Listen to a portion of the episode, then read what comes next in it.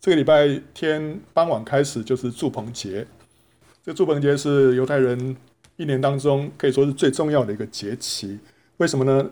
那关于这个住棚节有一些很深的属灵的含义，我们今天就跟大家讲一下。第一个，它的由来，神的节期啊，在犹太圣历里面，正月十四号就是逾越节，这相当于阳历的三四月之间。那这时候呢，逾越节之后，它的旱季就开始了。然后十五号到二十一号，正月十五号到二十一号是除酵节，然后呢，再过了五十天就是五旬节啊，它不是三月份。然后呢，到了七月初一的话是吹角节，七月十号是赎罪日，七月十五号到二十一号呢是祝棚节。祝棚节之后呢，他们就进入雨季了。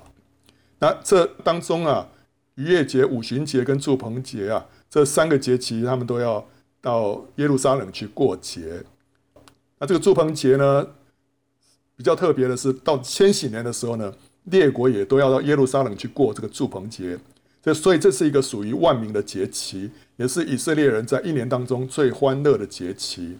你看到以色列人他们的农作物的收成啊，一年的一开始先是大麦收成，这时候他们就过逾越节，接着呢小麦收成。小麦收成的时候，他们就过五旬节了。那这时候也有那个春天的无花果就成熟了。接着四月份葡萄收成，五月份呢那个枣子啊野枣就收成。同时那个夏季的无花果，这时候就是主要的无花果的收成就在这个时候。然后呢，接下来有石榴的收成跟橄榄的收成。所以你看到在住棚节之前，大概所有的这些农作物啊都已经收割完毕。所以住棚节又称为收藏节，这个时候就完成了各种农作物的收割。以色列人呢，在这个节期向神就献上感恩。好了，所以他在利未记二十三章三十九节这边就说：你们收藏的地的出产，就从七月十五日起，要守耶和华的节七日。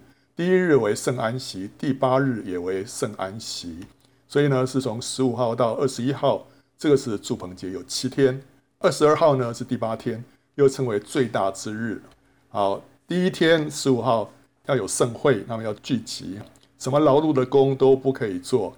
最后一天第八天呢，也有盛会，什么劳碌的工都不可以做。所以这两天算是安息日。当然，跟平常礼拜六那个安息日不太一样的，就是礼拜六那是任何的工都不可以做。那这种安息是节期的安息，是劳碌的工不可以做。所以呢，做饭啊，烧饭是可以的。那接着他就说了，第一日要拿美好树上的果子和棕树上的枝子与茂密树的枝条，并河旁的柳枝，在耶和华你们的神面前欢乐七日。每年七月间要向耶和华守这节七日，这为你们世世代代永远的定例。你们要住在棚里七日，凡以色列家的人都要住在棚里，好叫你们世世代代知道，我领以色列人出埃及地的时候。曾使他们住在棚里，我是耶和华你们的神。好，所以呢，住棚节的一个特色就是他们要住在棚子里面七天，目的是什么呢？是让他们知道神领以色列人出埃及地的时候呢，曾经让以色列人住在棚子里面。那这个地方就很奇怪，我们来看一下这个帐幕跟棚子啊。其实以色列人出埃及的时候，并没有住过棚子，都是住帐幕的。因为在旷野当中啊，不可能有那么多的枝叶啦、材料来供两百万人建造棚子，对不对？旷野里面你要找到水，那个那个沙漠啊，哪有这么多东西让他们去建造这个棚子？而且建造完之后，你们走了之后，那个东西要丢掉，然后到下一个地方就要再去砍那个枝叶，这不可能有那么多的。所以在旷野的时候啊，他们出埃及其实并没有住过棚子的。那当以色列人进入迦南之后，他们就过农耕的生活。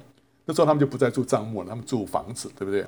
所以呢，如果说神为着他们每年要过这一年一度的这个住棚节啊，要预备这个平常不用的帐幕，然后说哦，因为以前带你们出埃及的时候你们住帐幕，所以现在每年这个时候要住帐幕，这是很不实际的事情。为什么？因为帐幕要用许多的动物的皮毛去制作，它的成本比这个棚子高昂很多啊。所以呢，他们一旦进入迦南地过这个农耕的生活，他们就不太可能再保持了那个帐幕在那个地方，特别是每年要过一次节。所以神让他们不是住这个帐幕，而是要让他们住棚子。所以神吩咐住棚啊，应该就是用棚子来代替帐幕。这两个虽然材料不一样，但是意义却是一致的啊。所以神说让他们住棚，要思念他们以前出埃及的时候曾经住棚。其实应该说在出埃及的时候曾经住过帐幕啊。他现在用棚子来取代帐幕。棚子跟帐幕，它们意义是一样的，因为它们都是很简易、可以迁移的居所，象征我们在地上只是客旅，过一个短暂的寄居生活。虽然你在这地上现在可能住豪宅，但是神呢，一年一度要他们去住那个棚子，就是说你要记得，你要知道你在地上都是过一个短暂的一个寄居的生活。所以祝棚节提醒神的百姓，虽然神赐给我们地上许多的祝福啊，就是说收割啊、丰收，对不对哈？我们为此感恩，但是不要忘记呢，我们永恒的家乃是在天上。棚子是一个简易的避难所。约拿曾经搭棚子来躲避烈日的曝晒，对不对？哈，那时候在在尼尼微城的外面，他搭一个棚子嘛，哈。所以在诗篇三十一篇二十节也这么说了：你必把他们藏在你面前的隐秘处，免得遇见人的计谋；你必暗暗的保守他们在亭子里，免受口舌的争闹。那个亭子原文就是棚子，所以亭子是一个一个避难所，一个很简易的一个避难所。所以今天我们神让我们住在棚子里面，就是要提醒我们说，神是我们的避难所，我们要常常躲在神的遮蔽跟保护之下啊！不要觉得说哇，我我很厉害，我很很能干，但是我们常常需要神的遮蔽跟保护。然后呢，以色列人出埃及的时候呢，他们是住帐篷的日子呢，虽然很刻苦啊。但是却是神眼中的蜜月时光啊！因为神跟以色列人在西乃山立约的时候，那个立什么约啊？就是说神要成为他们的神，他们要成为神的百姓，对不对？这是那个西乃山的约嘛，那个旧约。那这个约它的性质就像是一个婚约啊！你同意这些条件，我同意这些条件，我们就结合，对不对啊？所以我成为你们的神，你们成为我的子民啊！神这样跟他们立这个约，那神就怀念那段新婚的日子。他们立完约之后，就是他们结了婚，对不对？结了婚，建造完那个会幕之后，他们就同住嘛，对不对？神就住在他们当中，所以结了婚之后，夫妻要住在一起，啊，住在一起，所以神就住在这个会幕里面，然后他们就一起起行，从西乃山离开，啊，向迦南地前进。那那段时间呢，对于神来讲，那真的是他们他跟神的百姓之间的一个蜜月期啊。所以在耶利米书二章二节里面。神对耶利米说：“啊，你去向耶路撒冷人的耳中喊叫说，耶和华如此说啊，你幼年的恩爱，婚姻的爱情，你怎样在旷野，在未曾耕种之地跟随我，我都记得。你要知道，其实以色列人在旷野里面十次发怨言，背逆神的，懂吗？所以，我们我们所想到的以色列人在旷野里面，实在是没有什么好的记录。但是在神的眼中，他还是觉得说，那段时间算算是一段蜜月期啊。”因为在那十次怨言之外，还是神还是很宝贵，跟他们在一起。所以，我不知道是神是单方面的这样子爱他的百姓，还是怎么样，他就觉得说那段时间还是很很甜蜜的。所以他说那段时间我都记得啊，虽然以色列人他们都已经忘记了。他说你幼年的恩爱、婚姻的爱情啊，那个他都记得。所以呢，当他们在西乃山立完约之后，那段时间真的就是神跟以色列百姓的蜜月期。所以他们现他们现在啊，每年要过住棚节的意思是什么？神说你要回想的时候，你们住棚的那些日子，就是说神要他们纪念他们跟神之间的这个新婚蜜月一样，要他们恢复向着神那起初的爱心。今天夫妇啊，有时候到结婚纪念日的时候会庆祝一下，对不对啊？哇，这个回想那时候的新婚，神好像借着这个祝棚节啊，好像就是像是他们的这个结婚纪念日一样。你要回想那时候新婚的那个日子啊，你那时候刚刚信主的时候，你向着神的心有多单纯、多渴慕，对不对？我们不要说久了之后变老基督徒啊，变老油条了，对？什么好像都觉得理所当然，没有啊。我们要回想自己向着神那起初的爱，所以借着祝棚节啊，神就更新我们向着他的爱啊。我们看到这个，他这里有提到四种材料，第一日要拿美好树上的果子，然后呢，棕树上的枝子，还有呢，茂密树的枝条，还有第四个是河旁的柳枝，在耶和华你神的面前呢，欢乐七日。这里有提到四种材料啊。那法利赛人他们是主张说，这四种材料呢是我们要拿在手里面来来摇摆着欢乐敬拜神，所以他们就把这四种材料呢把它放在一起。一个是果子啊，这果子是叫做香橼，就是一种好像柠檬的一种果子。然后呢，松树上的枝子呢是用枣椰的树叶，然后茂密树的枝条呢，他们就用香桃木的叶子，然后河旁的柳枝呢就是用柳树叶。这三种植物啊，他就把它绑在一起，拿在手上，另外一只手呢就拿着这个果子，这个香园。然后他们就在聚会当中啊，每每一天啊，他们总共有七天嘛，对不对？每一天就拿着四样东西在那边在聚会当中摇摇晃，摇晃，然后在那边一面就敬拜神，然后再再诵读神的经文、祝福的话，这样子。这个法利赛人认为说这四样东西就是这么样使用的，但是撒都该人的看法不一样。撒都该人认为说这四种东西呢是要建造棚子用的材料。那这个也可以得到一些证实，在尼西米记第八章十五节里面就提到说：你们当上山啊。将橄榄树、野橄榄树、番石榴树、棕树和各样茂密树的枝子取来，照着所写的搭棚。所以呢，到了住棚节的时候，怎么样？要去把这些呃茂密的树啊，这些取来。为什么是要来搭棚子用的？所以不是拿来只在手上拿在手上摇摆而已，是要拿来做这个材料的。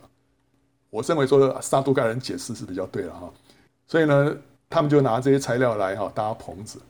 可以在空地上，或者说是在阳台上面都都可以。然后呢，今天他们就是这样子啊，在在街道的旁边啊，然后就是空地就搭这个棚子。那这个棚子跟刚才的棚子又不太一样，对不对？这看起来比较精致一些，好像比较就旁边都有板子。你看哈，好，今天的犹太教它有比较明确的规定，那怎么说呢？它棚子的四周围呢，可以用任何的材料啊，你用这个木板也可以啦，这个。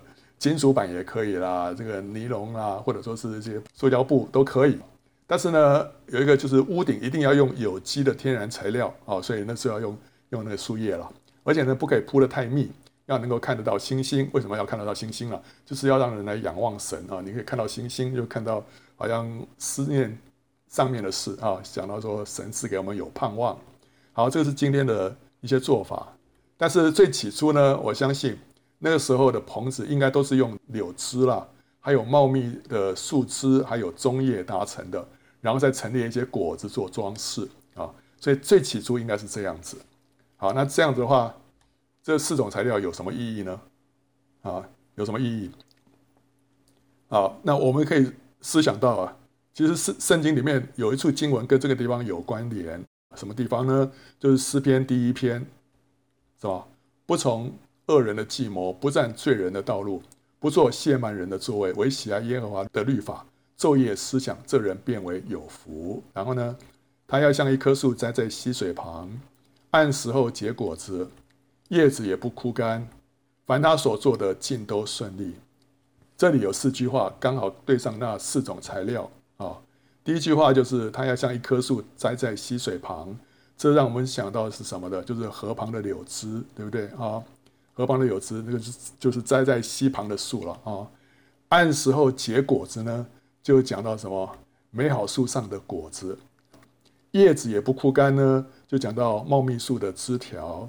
这茂密树啊，原文或者英文，英文是讲说 leafy tree，leafy tree 就是很多叶子的树啊。原文也是这个意思啊。所以所谓的茂密树是什么意思？就是很多叶子的树。然后呢，凡他所做的尽都顺利，这是讲到什么？棕树上的叶子。就讲到得胜者，因为棕树枝啊，就是得胜者所拿的东西啊。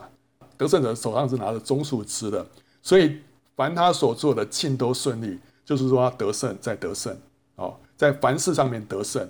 所以你看到这四样的材料，其实就跟诗篇的第一篇可以对在一起啊。所以当他们在那边看着这四样的材料啊，住在这个棚子里面的时候，他们所思想的应该就是。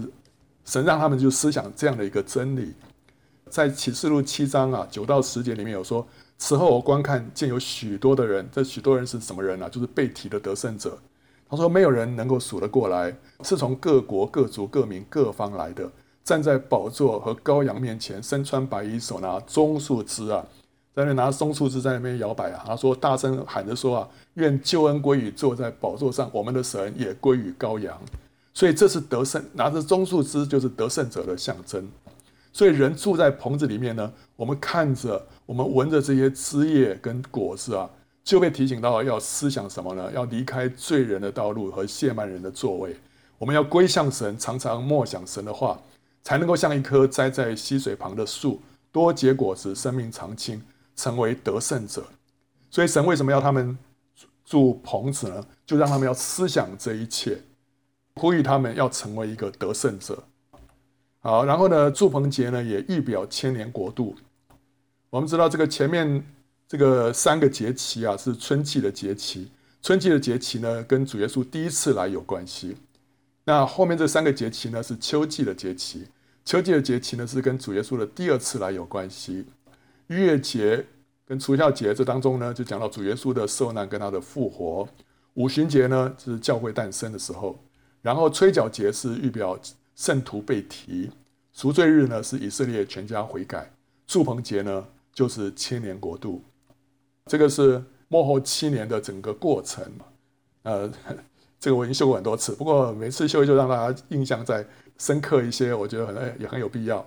所以当这个羔羊揭开第七印的时候呢，就开启了末后七年的大灾难。这时候就天使就吹七个号，当他吹到第五个号的时候呢，那时候就是有一颗星落下。这就是敌基督啊，坐在圣殿里面自称为神。那颗星其实就是撒旦，撒旦落下来了，把无底坑打开。无底坑里面的使者就是敌基督的灵，敌基督灵这个一出来啊，就让那个敌基督那个人啊，就被这个灵啊附在他身上。他这个人，这个人就开始性情大变，就开始自称为神。这是从后三年半的一开始，从这时候开始。后三年半呢，是总共是一千两百六十天。过了这一千两百六十天呢，这两个见证人就被杀了。他们被杀之后，以色列人就失去了保护啊。那犹太人失去保护，那时候列国就开始围攻以色列。到了这个一千两百九十天啊，这个但以理书十二章十一节里面所说的，这个时候怎么样？就发生以色列人就全家悔改了啊。全家悔改之后，再过了四十五天，就是一千三百三十五天的时候呢，主耶稣就公开降临，之后就是千年国度的开始。好。那我们看到，在启示录十四章里面有段话，他说啊，我又观看，见有一片白云，云上坐着一位好像仁慈，仁子那是谁啊？就基督啊！啊，这边讲到就是显然就是基督，头上戴着金冠冕，手里拿着快镰刀。所以你看到这边有一片云，有没有看到啊？上面，好，在云上面有一个仁子。那又有一位天使从殿中出来啊，向那坐在云上的大声喊着说。伸出你的镰刀来收割，因为收割的时候已经到了，地上的庄稼已经熟透了。坐在云上的呢，就把镰刀扔在地上，地上的庄稼就被收割了。好，所以坐在云上的就是基督，他把这个镰刀丢下来啊，就收割了庄稼。这讲什么？就讲到第七号吹响的时候呢，这个得胜者就是成熟的庄稼就复活被提了，在云中与主相遇啊。所以这时候第七号的时候。得胜者复活被提，就是讲到庄稼收割，就是启示录十四章啊十六节这边所讲的是这件事情，庄稼被收割，就讲到这些胜得胜者被提啊到云上啊，然后呢，接着他又说啊，又有一位天使从天上的殿中出来，他也拿着快镰刀，又有一位天使从祭坛中出来，是有权柄管火的，就是管火，就是表示他是负责刑罚的，向着拿这个快镰刀的大声喊着说。伸出快镰刀来收取地上葡萄树的果子，因为葡萄熟透了。然后呢，那天使就把镰刀扔在地上，收取了地上的葡萄，丢在神愤怒的大酒炸中。那酒炸踹在城外，这个城应该就是耶路撒冷，就有血从酒炸里流出来，高到马的脚环，远有六百里。这是讲到什么呢？这是讲到说，当主耶稣再度降临的时候呢？那时候敌基督的军队，他们就是那些熟透的葡萄呢，会被击杀，会被践踏。那么这个收割葡萄是在讲的哪一件事情啊？就主耶稣来的时候，这个葡萄啊要被收成，这些葡萄是要被丢在神愤怒的酒榨里面的。好，所以这里有两件事情，一个是收割庄稼，一个是收割葡萄，一个是得胜者复活被提，一个是主耶稣来审判那些敌基督的军队。那生命记十六章十三节说。你把禾场的谷、酒榨里的酒收藏以后呢，就要守祝棚节七日。好，这边提到要把禾场的谷收藏起来，所以这讲到什么？庄稼的收割。那酒榨的酒收藏起来，讲到什么？葡萄的收成，对不对？好了，所以这两件事情完了之后，有什么呢？就要守祝棚节七日。所以祝棚住棚节是指什么？千年国度。啊，所以从这地方我们看得看得出来啊，祝棚节很清楚的是在预表千年国度。然后呢，得胜者复活被提呢是在吹角节。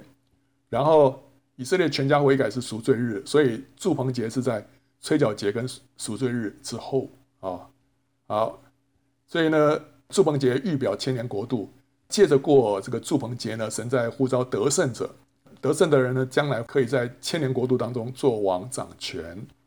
所以这个我们过祝棚节，就让我们想到千年国度。但是祝棚节的终极实现呢，是在新耶路撒冷。为什么呢？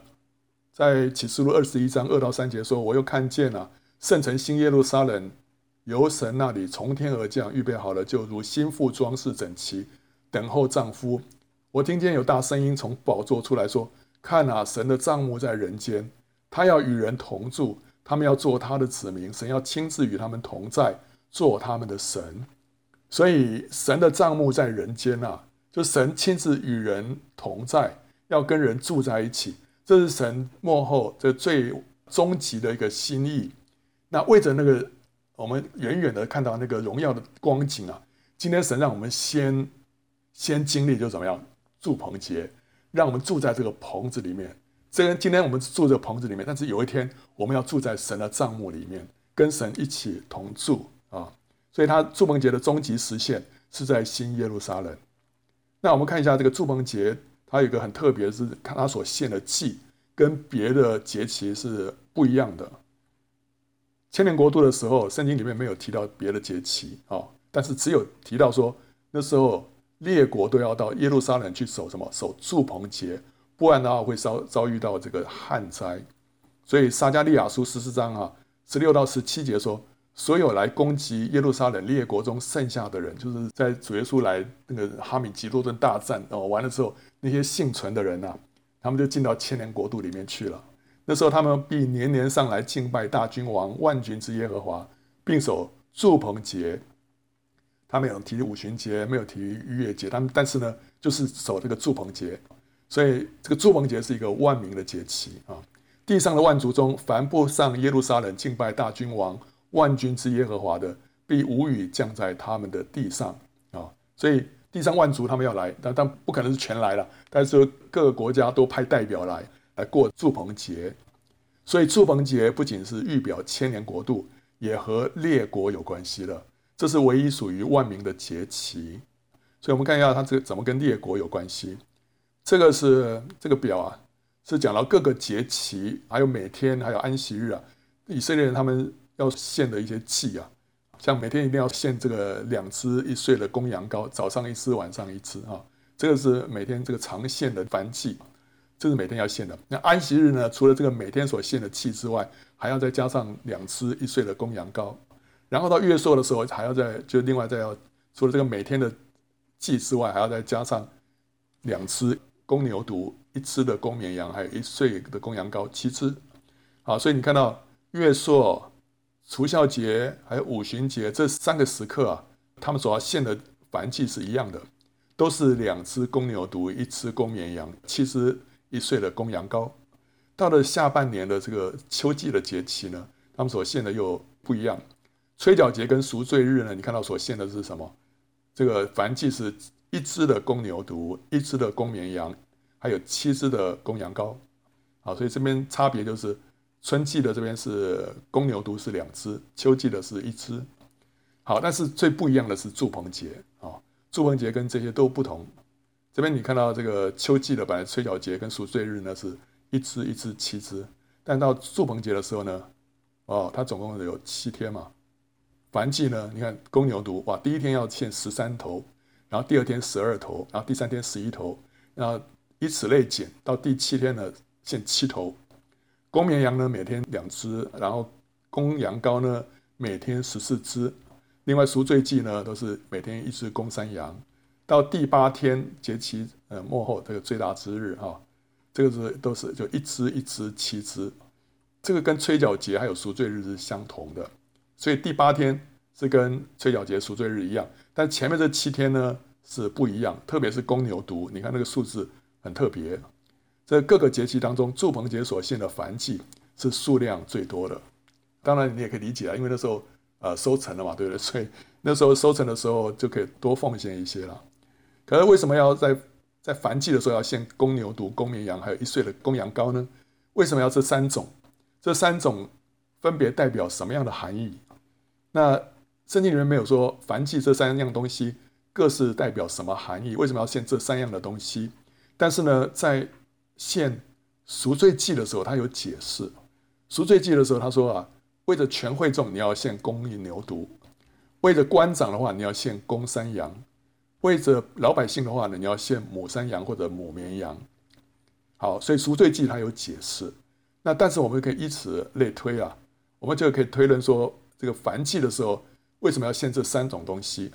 公牛犊就是代表为着国家，公绵羊呢是为着领袖，啊，一岁的公羊羔呢就是为着百姓，对不对啊？所以这为着这三个不同的对象，你献上燔祭。好，所以呢。你看到这边，在祝棚节期间，第一天到第七天呢，要献上许多的公牛犊。那公牛犊是什么？代表国家嘛，对不对？为着国家献上的。所以这个七天之内，他总共献了多少头公牛犊啊？七十头啊！你可以算一下，怎么样算？其实你第一天跟最后一天加在一起就是二十，对不对？然后第二天跟第六天加在一起也是二十，第三天跟第五天加在一起也是二十，然后再加上第四天的十头，所以就七十头。这是代表七十个国家，这就七十国家就象征普世的列国。为什么呢？因为创世纪第十章里面，挪亚的后代总共建立了七十个邦国。你算了一下就知道，所以那七十在圣经里面就代表列国的一个数字。所以主耶稣那时候差派七十个门徒出去啊，有一个意义，就是说将来这个福音要传给列国的。好，所以这里有七十头公牛犊，代表七十个国家。那那为什么要每天递减一只呢？你为什么不七天？既然七天有七十头，那最简单的就是每天献十头，这个是最合理的做法，对不对？那为什么要搞成这样子啊？每天从十三头一直到七头，这有什么意义吗？你可以看到这边，其实我们可以分成好几对，第一天跟第七天是一对，对不对？十三加七等于二十嘛，对不对啊？那第二天跟第第六天呢，又是一对，对不对？十十二加八也是二十。第三天跟第五天呢，又是一对，十一加九也是二十。然后最后这个第四天呢是十啊，是单独一个。那你看，那说话的怎么样呢？你看到这个第四天是十，那我们画一条线下来啊，这是什么东西啊？这就是金灯台，对不对？所以，所以你把它这样子。这样子画出来之后，你就发现说，哎，这七十头公牛犊啊，它可以形成一个金灯台的样子。你你如果说是每天十头的话，它就是个别，你之彼此之间没有相连的。但是，一旦是形成一个金灯台的话呢，它就象征什么？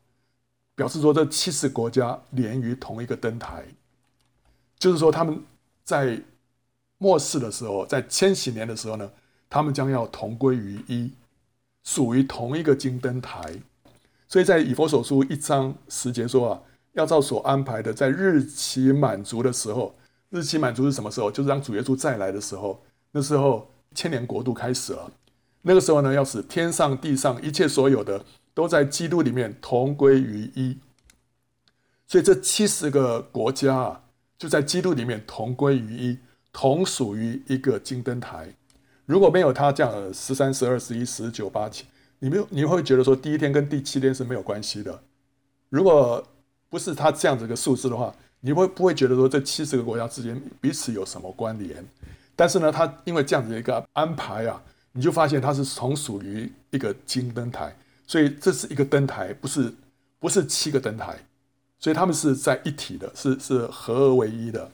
这是第一个意义。第二个意义呢，金灯台是。是象征什么？金灯台是可以说是也是象征主耶稣啊，所以主耶稣是那个金灯台，他就照亮了普世的列国。你看这个金灯金灯台，它的这个灯盏就是对着这七个七天，对不对哈？所以他意思就是说他是世界的光。所以耶稣又对众人说：“我是世界的光，跟从我的就不在黑暗里走，必要得着生命的光。”所以这里头我们看到它第二层含义，就基督啊，他要照亮这列国。第三个灯台也象征以色列。以色列的一个象征就是一个金灯台，所以他们也会在千年国度当中做神的祭司。那时候他们要教导列国神的道，所以这个一个金灯台照亮了这七十个国家。所以我们看到从这个它的所献的这个燔祭里面，它里面就蕴含这样的一个意义。那另外呢，它也要献公绵羊，还有一岁的公羊羔。你看到每一天所献的都是两只公绵羊，然后十四只公羊羔。这跟平常别的那个吹角节、赎罪日啊不一样。吹角节跟赎罪日，还有甚至于前面的这个五旬节啦，还有除酵日，他们都是献的都是每天一只公绵羊、七只公羊羔，唯独住棚节是两倍。那为什么两倍？因为公绵羊跟公羊、公羊羔分别代表领袖跟百姓。那每一天的数量是其他节期的两倍，是因为什么呢？因为在这个地方它是包括以色列跟列国，在别的节期里面都是以色列人他们过那个节，对不对？但唯独祝棚节呢是列国的节期哦，所以除了以色列人之外，还有列国，所以呢领袖是两倍的，老百姓是两倍的，所以就是两支跟十四支哦，所以它是数量是两倍的。这跟春季的节期的。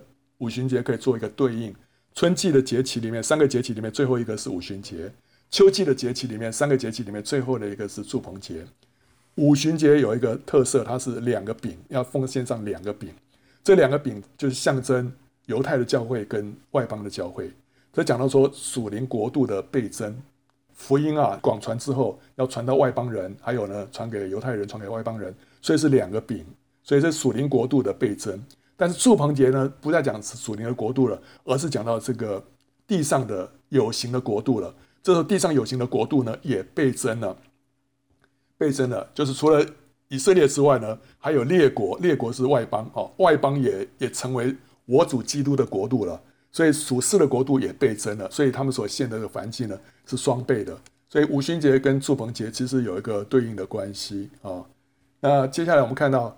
祝棚节呢，也象征我们要与主同住。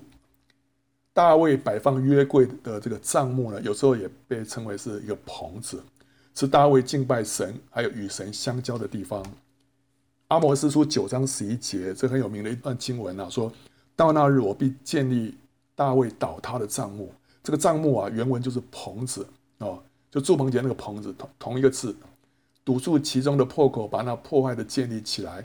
重新修造，像古时一样，所以大卫的那个帐幕啊，就是大卫的那个棚子。这是一个大卫敬拜神、跟神相交的地方。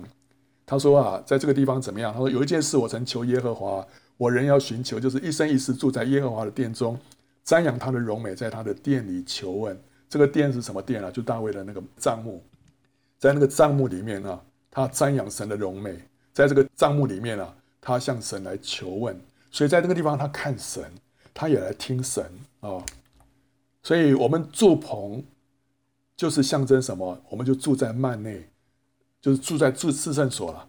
我们与神同在，神要我们过这样的一个生活，过一个住在幔内与神同在的生活。我们知道这几个节期啊，除了这个教会历史上有一些意义，对不对？哈，讲到主耶稣第一次来，哈，讲到主耶稣第二次来。另外，在我们个人的经历上面呢，它也有一些。属灵的含义，逾越节就讲到我们要重生得救啊；除酵节呢，就表示我们要对付罪，把罪把这个酵除掉；五旬节呢，就讲到说我们还需要被什么？被圣灵充满，这是我们个人属灵的经历。那到了这个祝棚节啊，是讲到什么呢？就是我们要过一个内在的生活，过一个内在的生活。所以，我们不是只是到了圣灵充满，OK 就很好了，感谢赞美主哈，哈利路亚。但是我们还要过一个。住在主里面的一个生活，这是祝棚节所象征的含义。所以，我们从逾越节、除酵节、五旬节，还要过到祝棚节。内在生活，什么叫内在生活？内在生活就是过一个与神同在的生活。这圣经里面没有“内在生活”这个字眼啊，但是我们就是来代表一个观念，是什么观念？就是过一个与神同在的生活。我们可以时时的侍立在神的面前，在灵里面来瞻仰他的荣美啊。神是无所不在的，我们说要过与神同在，但是神是无所不在的。但是神虽然是无所不在，但是呢，他会向顺服他还有爱他的人显现。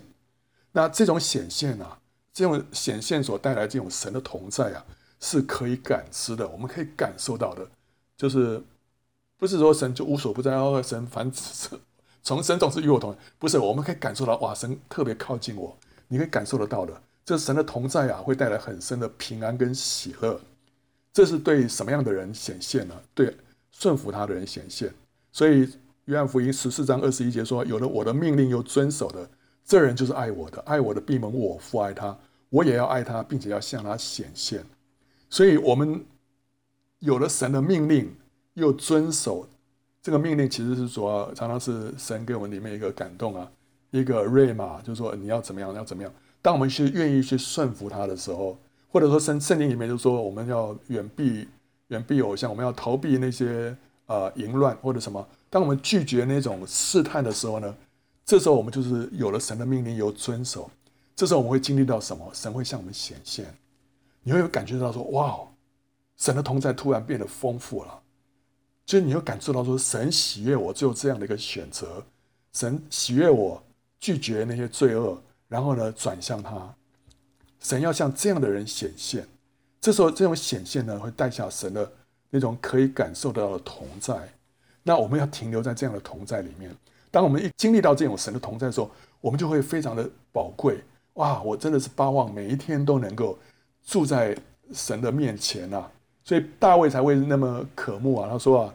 他就喜欢停留在神的这个帐幕，在他的这个棚子里面呢、啊。他说一生一世住在耶和华殿中啊。为什么？因为在那边有神丰盛的同在。所以今天我们一旦经历到神的同在之后，我们就会更多的被吸引，我们就就愿意为着保守神在我们身上这个同在，或者说追求神在我们身上更多的显现，而我们愿意更多的来放下自己，更多的舍己。来顺服神，然后让他的旨意在我们身上成就。那时候你会感觉到哇，神向你向你的那种显现是何等的甘美哦。好，所以我们今天要过祝福节什么？就是住在至圣所里面，神要我们住在他的面前，要来瞻仰他的荣美。在住棚节的这七天当中啊，以色列人就必须离开他们平常的生活环境，住在棚子里面。神就借着这样的一个做法呢。让人的眼目从外在的世界转向神，与神同住啊，使人呢像栽在溪水旁的树一样啊，隐于圣灵，领受神的生命。我们平常在社会上啊，在日常生活当中被别的事情霸占吸引，但是这七天神就说你离开离开离开，单单的住在这个简陋的一个棚子里面，然后呢，在这里头有什么呢？你就看着那旁边的一些啊，这个枝条啦、叶子啦、果子啦，然后思想神。这时候呢，这就像是你的一个至圣所。这时候从这个世界里面完全出来，来到神的至圣所，跟神同住啊，与神相遇啊啊！但是今天我们不再需要到一个特定的地方才能够遇见神。今天对我们来说，我们可以每一天都是祝棚节，只要我们在灵里面转向主，渴慕他。我们就能够经历到他的同在跟显现，所以神一再呼吁我们要转向他，要转向他，要来看他哦。这就是枝子连在葡萄树上的生活，借着内在持续与神同在，然后呢与神交通，神的生命就不断的流到我们的里面，让我们能够结出丰硕的果子。这果子就包括生命的果子跟福音的果子。生命的果子就是让我们改变更多像他，福音的果子呢就是得着灵魂。这就是实际上我们在为主在地上为主掌权啊，来捆绑仇敌。所以这是神创造人的目的，就是第一个要像他，第二个呢要为他在地上执掌王权。所以会结出生命的果子跟福音的果子。秘诀在哪里？就是要像枝子连在葡萄树上啊。摩西在西奈山上面跟神面对面，面皮就发光啊。今天我们在灵里面瞻仰神，我们停留在他的同在当中，就会被改变，向他荣上加荣。所以哥林多后书三章十八节说：“我们众人既然敞着脸，得以看见主的荣光，就像摩西在山上啊，敞着脸，他看见主的荣光。这时候呢，就好像从镜子里反照，我们就好像是一面镜子一样，神的形象就照在我们的里面，对不对？然后呢，我们就反反照，把神的形象反照出去，然后同时我们这个人就变成主的形状了，荣上加荣。”如同从主的灵变成的，原文就是就是从主的灵变成的。圣灵在我们身上是做这样的一个改变的工作。那今天我们不是用肉眼，乃是用灵里的眼睛来定睛看主啊。你说，哎，怎么样？我们要看主啊，对不对？要看主，要要瞻仰主，到底跟着眼睛看，打开来看，看不到什么东西啊。我们不是用肉眼来看的，我们是用灵里的眼睛来看的。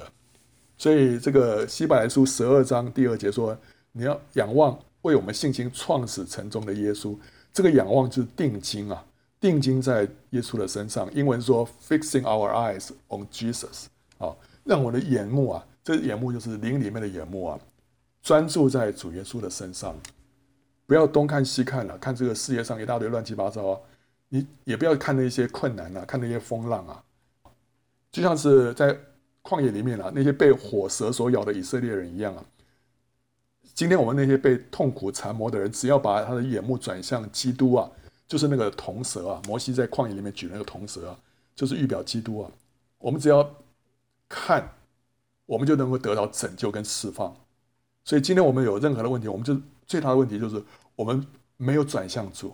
我们只要转向主来看主，这很多问题就会解决。彼得在风浪当中，他如果一直看着主的话，他就能够走在海面上啊。哦就不会沉下去。后来他就是因为看那个风浪，所以才沉下去的。但是神要我们一直看着他啊、哦！神宝座前的四活物，全身都是眼睛，他们每个眼睛在干什么？都是在瞻仰神的荣耀，以至于他们可以昼夜不断的呼喊说：“圣哉，圣哉，圣哉！”所以他每一次一看，看到神的荣耀，他们自己就都被改变。所以他们不断的在被改变当中。所以我们如果常常转向主啊，注视他。思念他，我们也会因此因为认识主的缘故，我们这个人就脱胎换骨，我们就能够挣脱罪的缠累，能够超越一切的风暴啊！所以今天神让我们来过祝棚节，意思就是说，我们要从这世界上的一切当中，我们的眼目要转回，要来注视主，要来看主。在棚子里面，你看不到别的，就是看到那些 啊简单的东西啊，然后晚上可以看到看到星星，但是实际上啊，我们在灵里面是什么？我们是来到至圣所里面了，我们来瞻仰神，与神面对面。今天这个至圣所在我们的里面了，啊，神住在我们的里面，我们就回到里面来与他同在。我们宝贵他的同在，神就会更多向我们显现。最后呢，这个祝棚节还有一个后来加上去的习俗，就是倒水跟点灯。祝棚节之后啊，就会降下秋雨啊。你看这个祝棚节之后就雨季开始了哈，那时候土地就软和，适合耕种。这时候江南地就会进入雨季，所以祝棚节呢，一方面是感谢神赐下前面的丰收，但另另另外一方面呢，也为了前面即将要来的雨季呢，来祷告神，求神赐下丰沛的这个秋雨。这个是耶稣时代的耶路撒冷，那时候他们这个是在两约期间当中啊，就旧约跟新约之间啊。他们又多了一些习俗，在住棚节当中啊，多了一项习俗是什么呢？就是在住棚节的期间的七天啊，每天早上大祭司就由这个游行的队伍来伴随，就拿着一个金壶啊，从这个圣殿啊，就下到西罗亚池子去取取水啊。然后呢，这个是左边那个是他拿那个壶啊，在西罗亚池子取水，右边这个是今天的西罗亚池子啊。取完水之后呢，他就带着金壶回到圣殿。那时候他就要宣告说：“你们必从救恩的泉源欢然取水。”这以赛亚书十二章第三节的话。然后他就会登上这个燔祭坛，左边就是燔祭坛了哈。然后他就走到这个燔祭坛这个西南角这个地方啊。然后他把金壶里面的水呢，就倒在这个一个有孔的银盆子里面。你看左边那个，他拿那个金壶啊，倒在底下这个银盆子里面。这银盆子里面有一个有一个出口，它会把这个水啊再流出去，然后所以就流出来成为电器。那另外一个祭司呢，他也是拿一个另外一个金壶，它里面是酒啊，装的酒，酒倒在这个银银盆子里面呢，也是流出来，就是变成酒啊，酒的这个电器。所以这个是当时他们的加进来的一个做法。这个做法的目的是什么呢？这是要纪念神在旷野时磐石出水，解百姓的干渴，也是祈求神在随后的雨季呢施下丰沛的雨水啊。所以这个是后来加的。但是主耶稣呢，那时候就在节期的末日，就最大之日啊，他就站着高声说啊：“人若渴了，可以到我这里来喝。信我的人，就如经上所说，从他腹中要流出活水的江河来。”这话是指着信他的人要受圣灵说的啊。所以主耶稣讲这段话的背景，就是在祝棚节的期间啊，那个祭司每天要去取水，然后要来倒水。但是主耶稣说：“你们看那个水，但是实际上呢？”真正的水，活水要到哪里取啊？到我这里来，你到我这里来喝，你从腹中会流出活水的江河来。所以人在乎这个外面的物质的水，但是主耶稣要赐给我们的是林里面那个活水的江河。那另外呢，在祝棚节的第一天晚上啊，女院里面有四座灯台，这个女院就在这个圣殿的前面的一个一个院子，妇女最多只能到达这个女院，就不能再往前了。但是男人可以过那个门呐、啊，进到这个圣殿的那个院子里面去。好，那这个女院里面有四座灯台，在祝棚节的第一天晚上呢，就会点燃，好，然后灯火通明，甚至于耶路撒冷很远的地方都可以看到那个那个亮光。好，那主耶稣对着这一幅景象，他就说：“我是世界的光，跟从我的就不在黑暗里走，必要得着生命的光。”所以主耶稣讲这话的背景也是祝棚节啊。祝棚节当中有这样这样的一个习俗，所以主耶稣就根据这个习俗讲这么一段话。OK，所以今天我们就讲到这关于祝棚节的这一切啊。我们做一个结论，第一个是什么呢？祝棚节是一个感恩的节庆，感谢神赐下丰收啊。第二个，祝棚呢也提醒我们，我们在地上只是一个寄居的客旅，不要把这地上东西抓那么紧啊，觉得说哇，这个是。我永永远远要，我要永永远远住在这里，我要永永远远拥有这一切，不会的。我们这地上只是一个寄居的客旅。第三个，祝棚节呢，纪念神跟以色列民的新婚蜜月啊，提醒我们要怎么样，要恢复向着神起初的爱。第四个，从这个棚子的材料呢，我们知道神在呼召人要跟他连结啊，像一棵树栽在溪水旁一样，这样我们才能够多结果子，然后呢，成为一个得胜者。下一个住在棚子里面呢，也提醒我们要常常躲在神的遮蔽跟保护之下啊。然后呢，住在棚子里面，更提醒我们要怎么样？要常常转向神，要住在幔内与神同在啊。这个是住棚在我们属灵经历经历上面一个非常重要的一关，跟被圣灵充满一样，跟我们重生得救一样。我们要今天还要住在棚子里面。要跟神同在，所以你就觉得哇，我已经重生得救了，我要干什么？哦，你需要被圣灵充满。OK，好了，我今天又被圣灵充满了，那我还需要什么？你需要住在主里面啊、哦。这这几个是我们他每年三次要去耶路撒冷过节啊，这分别代表这三个含义。然后呢，住棚节就预表千年国度，在这千年国度当中呢，列国会同归于一，要来领受神的道。然后住棚节的终极实现就在新耶路撒冷。神的帐幕在人间，他要永远与人同住，这是神的心意。借着住棚节，神让我们看见他的心意啊！神何等渴慕要跟我们住在一起，对不对？所以他就是每年每年，一直甚至到千年国度的时候，列国都要来过这个住棚节啊！所以可见住棚节在神的心目当中是何等重要的一个地位。那今天我们，我们今天基督徒是不需要过节了，但是我们需要知道这些节期的意义。我们要知道，说真正的我们所在乎的，我们所盼望的是什么东西？不是说今天我们守这个节，然后会哦有什么特别的祝福，我们不需要。但是我们要知道这个节期的意义是什么啊？